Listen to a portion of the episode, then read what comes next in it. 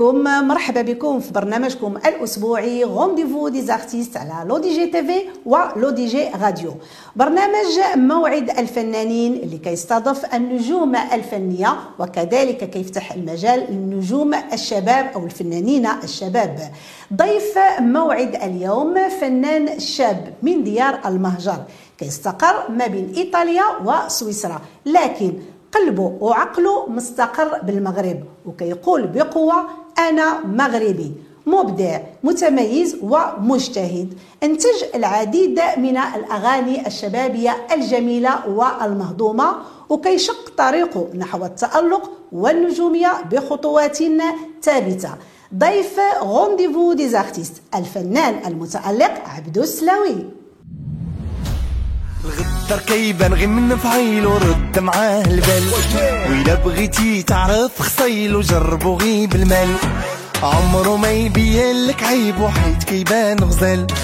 غادي تقتلو غير بسمو بلا ما يرد البال. شكون اللي سوق لي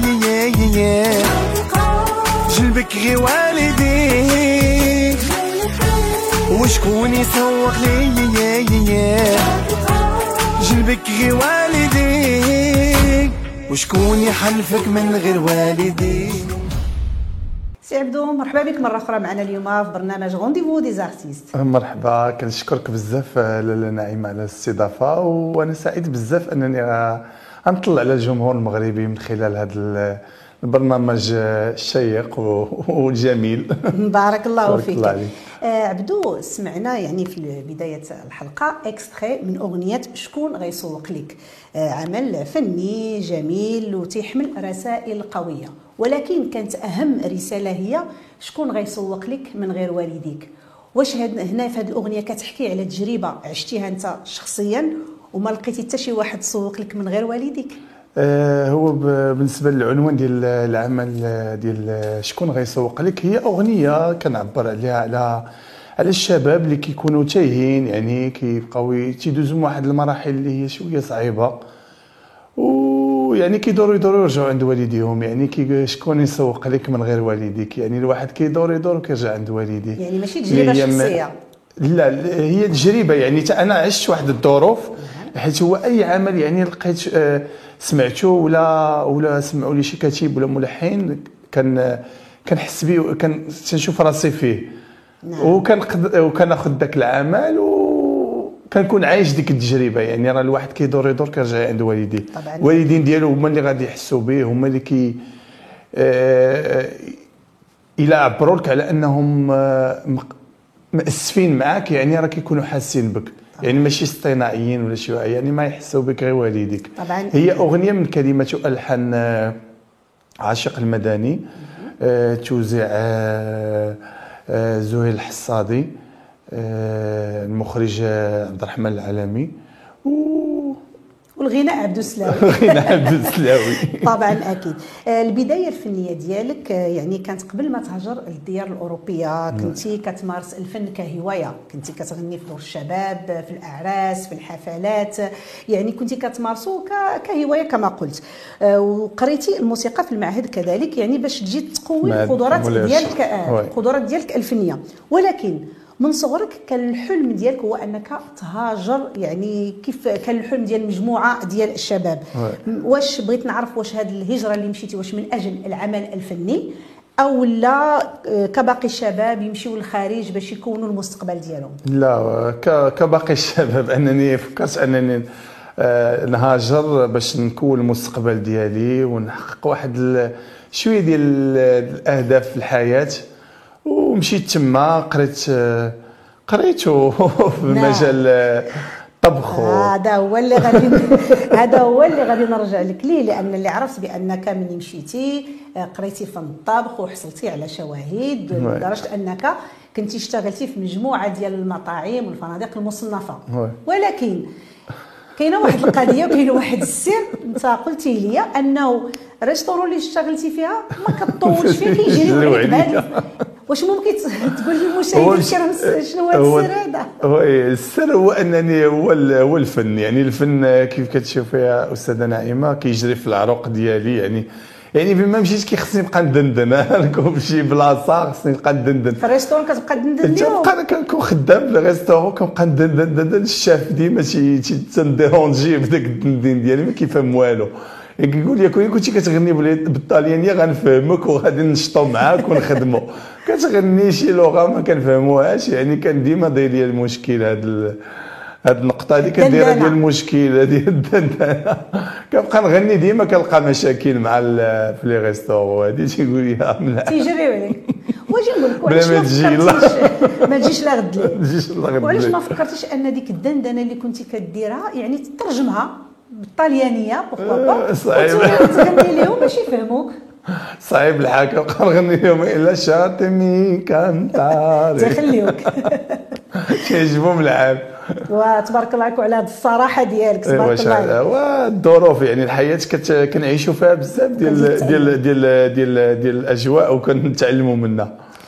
عبدو غنيتي يعني ملي كنتي في يعني في الديار الأوروبية أول مرة غادي تغني غنيتي لمدة نصف ساعة واليبوك خديتي 150 أورو. أنا هنا عبدو فرح بزاف كيشوف نص ساعة وخدا 150 أورو.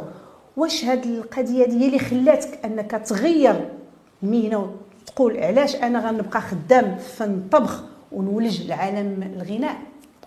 هو هو يعني كنت كيف قلنا كن كنت كنشتغل في في المجال الطبخ. ومن بعد جات واحد يعني كان كنكون في معروض عند المغاربة تما المقيمين بإيطاليا كيكونوا عاملين حفلات يعني كيكونوا عيد الميلادات كيكونوا أعراس هذه كنكون ضيف يعني كنمشي كان كي- كيبقاو عليا غني غني كان كنوض كنأدي شي أغنية وهذه كت كنشوف التفاعل ديال الناس وهذه واحد النهار كنت تعرضت في واحد النادي مصري هو مطعم مصري وتي فيه الإيطالي، في الإيطالي. في الايطالي oui وتغنيت آه، مول المحل قال لي واش بغيت تشتغل معايا هنايا في المحل؟ قلت له كيفاش يعني؟ نشتغل يعني في محل آه، restaurant مع الناس كتعشى وهذه وأنا كنغني. شوية جاتني شوية جاتني بيزار. قلت له مرحبا يعني واخا ما ما عنديش آه، يعني ما ما دايرش أنني في بالي أنا واحد النهار غادي نخدم في في مطعم ماشي كطباخ مي كنغني. صافي نت غنيتي قال لي تجي جيت ل... ل... ل... كان كان الجمعة غني... غنيت آه، واحد ال... تقريبا واحد نص ساعة أديت واحد ال... نص ساعة غنيت و وفي في- في الأخر ديال السهرة كيعطيني الكاشي ديالي اللي هو 150 أورو. 150 تفاجات تنقول كيفاش؟ هذه قال لي لا هذا راه الكاشي ديالك. قلت بصح سيدي تما جات الفكرة أنك. صافي من تما كان الاحتكاك مع المصريين ومع الجو ديال الموسيقى و...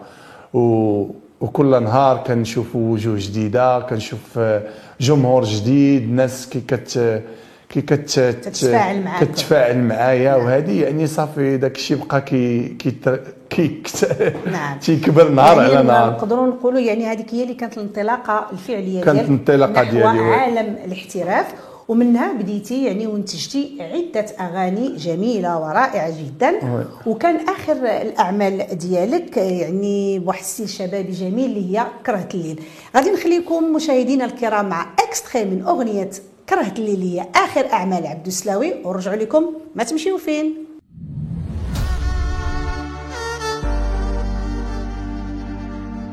كرهت الليل وما جا منه. كرهت الشموع اللي كيذوبو كرهت الغالي اللي خلاني. اتبلو بلا بي غادي نعاني. مي امور غير سير ونساني ماشي ديالي أنت آناني. سقسي ورق وسند الريحان ودو حجار واللي عاشوا زمان كرهت الليل وما جا منه كرهت الشموع اللي كيذوبو كرهت الغالي اللي خلاني عبدو أغنية زوينة كرهت الليل بغيتك تحدث لنا على هذا العمل بغينا نعرفوا كيفاش كرهت الليل وما جا منه. وي كرهت الليل. كرهت الليل هو هي أغنية من من كلمات وألحان أسامة أبو المخرج آه، آه، عادل أجاعة. تم التصوير ديالها في مدينة الرباط وسالة والموزع أشرف بن صفية اللي تاني مرة كنتعامل معاه. وكان عمل آه، زوين يعني بغيت نشوف راسي في ذاك الستيل. وكرهت الليل يعني كرهت الليل. هذا العنوان خلى الناس كلها كتسائل كتقول لي يعني كرهت. الليل. آه،. كيفاش آه، يعني الناس بقات كتسائل على العنوان وهذه والأغنية لقات استحسان عند الجمهور.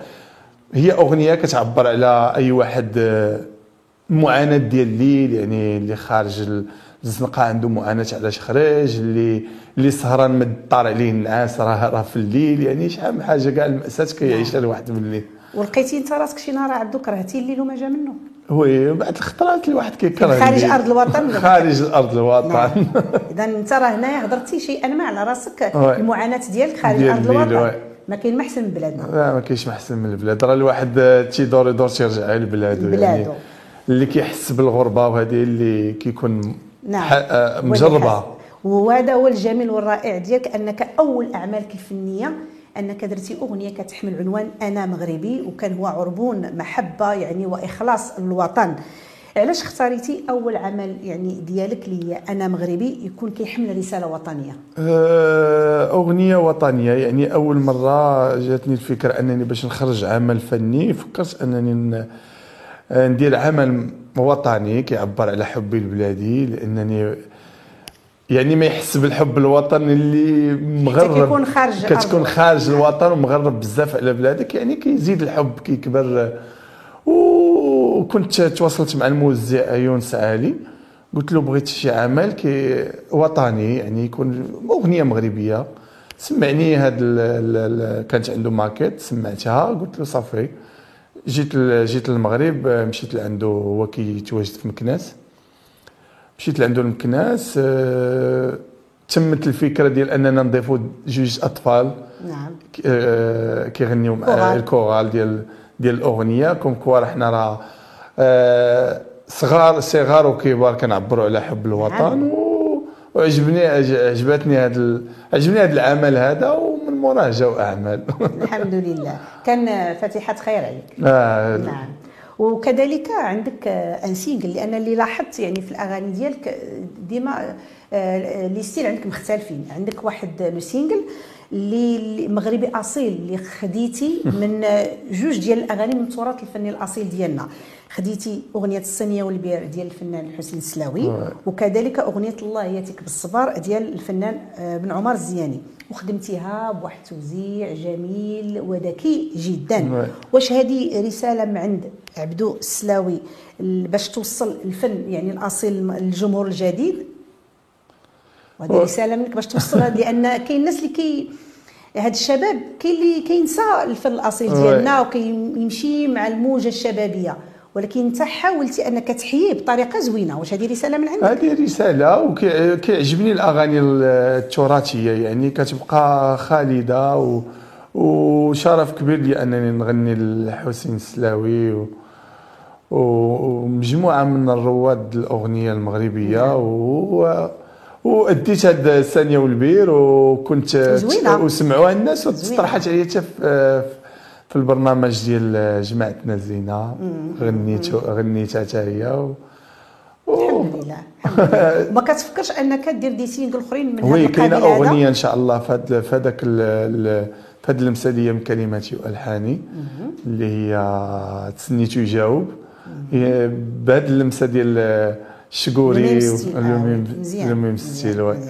آه، عبدو كتخلي إيطاليا وكتخلي سويسرا وكتجي للمغرب باش تنتج يعني الأعمال ديالك يعني العمل الفني ديالك كتبدا كتنتجو وكتصاوبو من الأول حتى الآخر ديالو. داخل أرض الوطن بالفيديو كليب مع العلم أننا كنلقاو مجموعة ديال الفنانين يعني كيفضلوا أنهم يصوروا لي فيديو كليب ديالهم يعني في الخارج علاش Ouais. كيقولوا بأنهم كتقام عليهم موان شير موان شير. شنو هو تعلق عبدو السلاوي يعني بإنتاج أعماله في بلاده بحب الوطن يعني متوحش البلاد متوحش المغرب وكنتوحش يعني كل لمسة كنبغيها تكون فيها الفيديو كليب يكون لمسة marocaine فيها الم...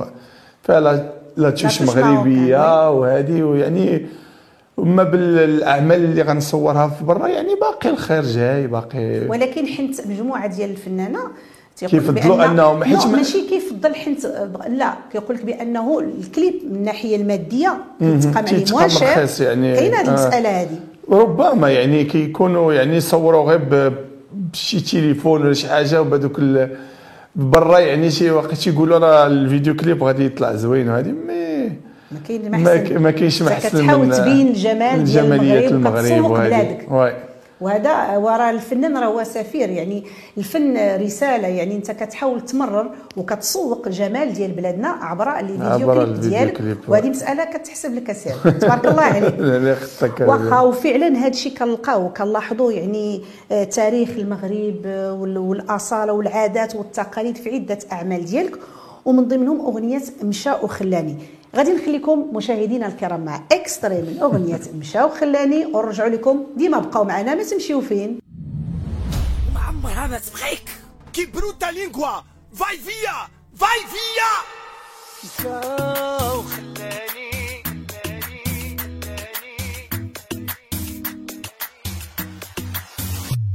مشاو خلاني.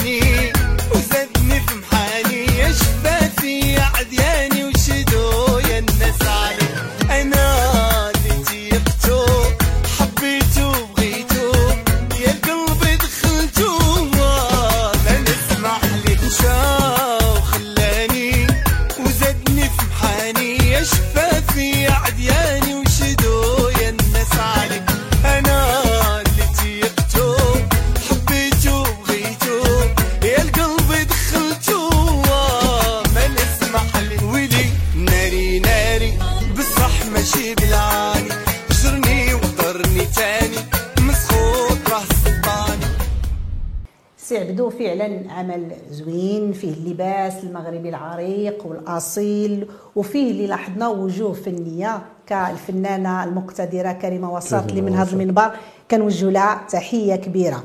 أه بغيتك تحدث لنا على هذا العمل ويعني كيفاش دوزتوا هذا العمل؟ لأن من خلال الحديث ديالنا قبل بانكم مشيتوا باش صفرتوا ذاك اللباس بغيتك تكلمنا عليه. هي أغنية ديال مشاو خلاني اللي هي من كلمات والحان بدر الدين معروفي توزيع آه، زهير الحصادي المخرج آه، أيوب المحجوب.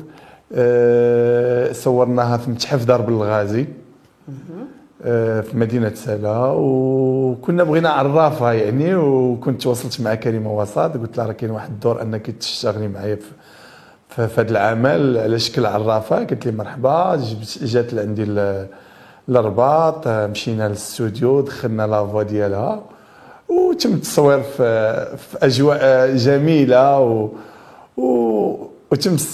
الأغنية عجبت المغاربة اللباس بزاف يعني راه كان لباس جميل اللباس الشراء يعني آه. جاب آه، جبدوا لنا مول المتحف من كانتوش من مشكل لا نعم عطى واحد النكهة واحد عطى واحد الجمال الجمالية للفيديو الكليب،. نعم نعم واخا آه، اللي لاحظت عبدو بأن يعني في الأعمال ديالك دائما كنلقاو ليكيب اللي كتشتغل معك سواء التقنية أو الفنية مغيرة مرة مرة كتكون. تغير علاش يعني عبدو هنا كيغير ليكيب واش كاين شي سبب أو لا أنت كتبغي يعني كل مرة تشتغل مع فريق كنبغي؟ كل مرة نشتغل مع فريق ومع ني حتى في الكتابة والتلحين كنحاول نقلب على شباب مبدعين وهذه ما ما ما كتع... يعني كل مرة كنبغي نشتغل مع اسم جديد وهذه يعني ما ماشي عيب لا، طبعاً ماشي عيب. نبغي نشتغل مع كاع الناس جدد. ونجدد وكل واحد نشوف اللمسة ديالو ونشوف الآراء الجمهور في اللم- اللمسات حيت العمل راه كيكون مجتمع ماشي غير عمل فكرة من هنا، من عند هذا. من عند هذا من هذا يعني العمل تيكون نعم نعم مكتمل. أكيد, أكيد. آه، كنت حضرت الإصدار واحد الأغنية ديالك اللي كتحمل عنوان العالم باغيها. وكان الحفل تنظم بنادي الفنانين المغاربة وكان واحد الحفل ضخم حضروا ليه يعني إعلاميين مثقفين يعني وفنانين آه، وأصدقاء ديالك من داخل وخارج أرض. الوطن.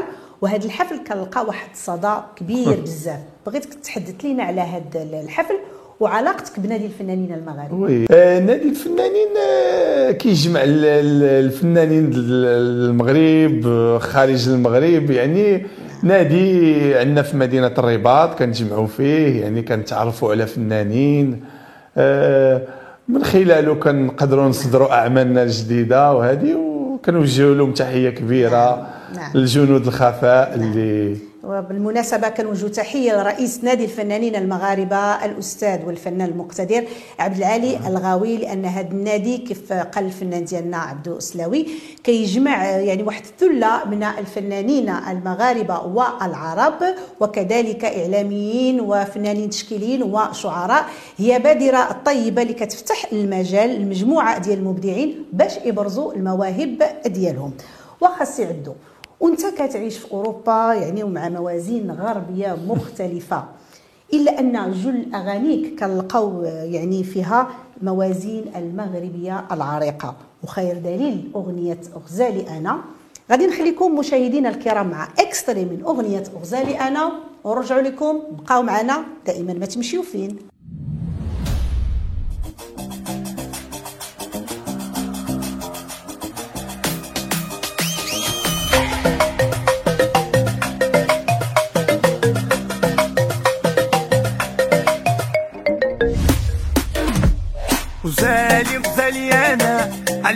عليه كنموت أنا شوفوا كل سمانة الحبيب ديالي ونشوفوا كل سمانة الحبيب ديالي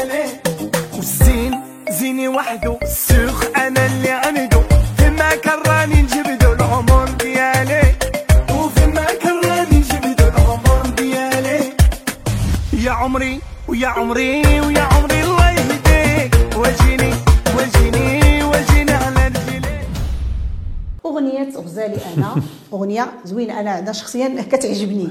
بغيت غزالي غزالي أنا أنا عليه زوينة. فيها موازين سمانة. مختلفة وإيقاعات مختلفة. بغيتك تهضر لنا على هذا العمل. كيفاش جات الفكرة ديالو؟ ال- ثاني عمل اللي كنشتغل مع بدر الدين معروفي اللي هي من كلمات والحان ديالو مع الموزع آه، أشرف بن صفية. آه، تم التصوير ديالها في في الرباط وسلا والنواحي مع المخرج عادل أجاعة. كنوجهوا لهم واحد آه، تحية. تحية كبيرة من هذا المنبر.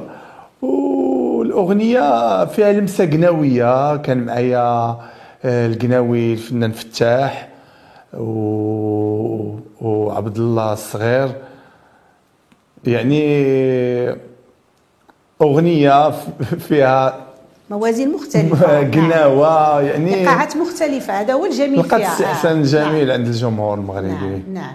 عبدو اللي كنلقاو بأن يعني في جل الأغاني ديالك كنلقاوك أنت المغني وفي نفس الوقت أنت المنتج. يعني في يعني انت كتعتمد على التمويل الذاتي في ظل غياب بطبيعة الحال شركات الإنتاج. واش ما كتضررش ماديا من هذه المسألة هذه وي كنتضرر شوية ماديا ولكن ال- الفن يعني ما كنقول أنا داير واحد الهدف في راسي أن ال- اللي كي اللي كيجري مورا الفلوس الفن كيهرب منه. واللي كيجري مورا الفن يعني الفلوس غتجي غتجي من بعد. غتجي من بعد. غتجي من يعني الأعمال ديالي فخور بها ويعني غادي تبقى يعني خالدة يعني ما نعم طبعا أكيد. يعني أي عمل كنديرو يعني راه كان كيبقى ما غاديش نعم. دابا اللي كنلاحظوا بأن يعني الفنان كينتج الأغنية ديالو وكيصرف عليها مصاريف باهظة يعني كثيرة بزاف وكيحطها بمواقع التواصل الاجتماعي. في المقابل كنلقاو ناس أخرين كيقدر كيقبط ال portable ديالو كيدير واحد الفيديو ديال شي حاجة. سواء كيصور داك الفيديو في الكوزينة أو لا كيصوروا في الحمام. زيد عليها سيدي كنلقاو المحتوى فارغ إن لم أقل آه. سلبي وكيدير ال tendance. واش هادشي ما كيأثرش عليكم كفنانة أو لا على عبد السلاوي؟ ش- دابا العمل الفني لا لا مقارنة له مع فيديو مصور بالتليفون حيت آه، فيديو ولا أي حاجة شي حاجة تافهة مصورة بالتليفون راه عندها غير هذاك ال période ديالها وغادي تسالي مدة الصلاحية آه، أما محدودة. عمل فني راه باين عمل فني يعني راه غادي يبقى غيبقى غيتشاف آه، مدة الصلاحيه مفتوحة. يعني مفتوحة لمده صلاحية اما عمل بحال هكاك ما ولكن la tendance كتمشي لكم نتوما au lieu باش يعني ذاك المتلقي أو ذاك المشاهد يمشي يتبع واحد العمل كي- فني. مزيان كيلقى واحد الفيديو خارج ليه فيه واحد التفاهة بهذا المفهوم هذا كنقولها أنا تفاهه يعني ما كنهضرش على أغاني لا حوايج أخرى. كيلقى تفاهه قدامه كيخلي ذاك العمل الفني كيمشي كيشوف التفاهه يشوف ها هو. مشى لك آه، هما مشاو مشاو. يعني الواحد ما تمعنش في واحد العمل و... donc هنا كتضرروا أنتم كفنانة. oui لا التفاهات واش غادي دير خص تكون شي لجنة خص شي مراقبة شي مراقبة. خص شي حاجة. خص أنا ما كرهتش يديروا شي قناة ديال الناس الفنانين اللي كي قناة التفاهة. وقناة ديال التفاهه يعني يفرقوا oui c'est vrai c'est. باش آه، ما كي قلتي الواحد كيكون كيسمع في واحد العمل آه، مقيوم بالفلوس و نعم. وفيه مجهود وكي كيمشي للتفاهه في التليفون. يعني للأسف. للأسف للأسف. مع ما نديرو يعني غادي نبقاو غادي عايشين مع الأجواء يعني كيف ما. واش غادي نقول لك نتمناو الخير إن شاء الله لقدام آه، سي عبدو كنشكرك مرة أخرى على تلبية آه، الدعوة. بغينا قبل ما نختموا بغينا كلمة للجمهور ديالك. الكاميرا قدامك أنا سعيد بزاف أنني كنطلع لكم من من برنامج ديال آه، rendez-vous des artistes rendez-vous des و والرسالة ديالي هي أن كن كنتمنى من الشباب كاملين يعني يتبعوا وراء الأحلام ديالهم يعني ما يحاولوا ما ي... ماشي يقولوا راه هذاك الحلم بعيد عليا نتخلى عن نتخلى عليه ولا هادي. يعني يبقى مركز في- الحلم ديالو لأنه يجي واحد النهار غادي يحقق كاع ال- الأهداف ديالو. وسعيد بزاف أنني طليت على ال- الجمهور ديال ديال rendez-vous des artistes عبر هذا ال- الحوار الشيق مع الإعلامية المتميزة لاله نعيمة. وكنشكركم بزاف على الاستضافة. شكرا لك. بارك الله فيك.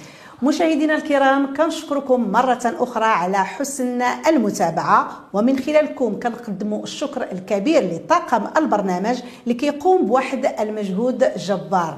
مع تحيات نعيمة أم نادين تبارك الله عليكم.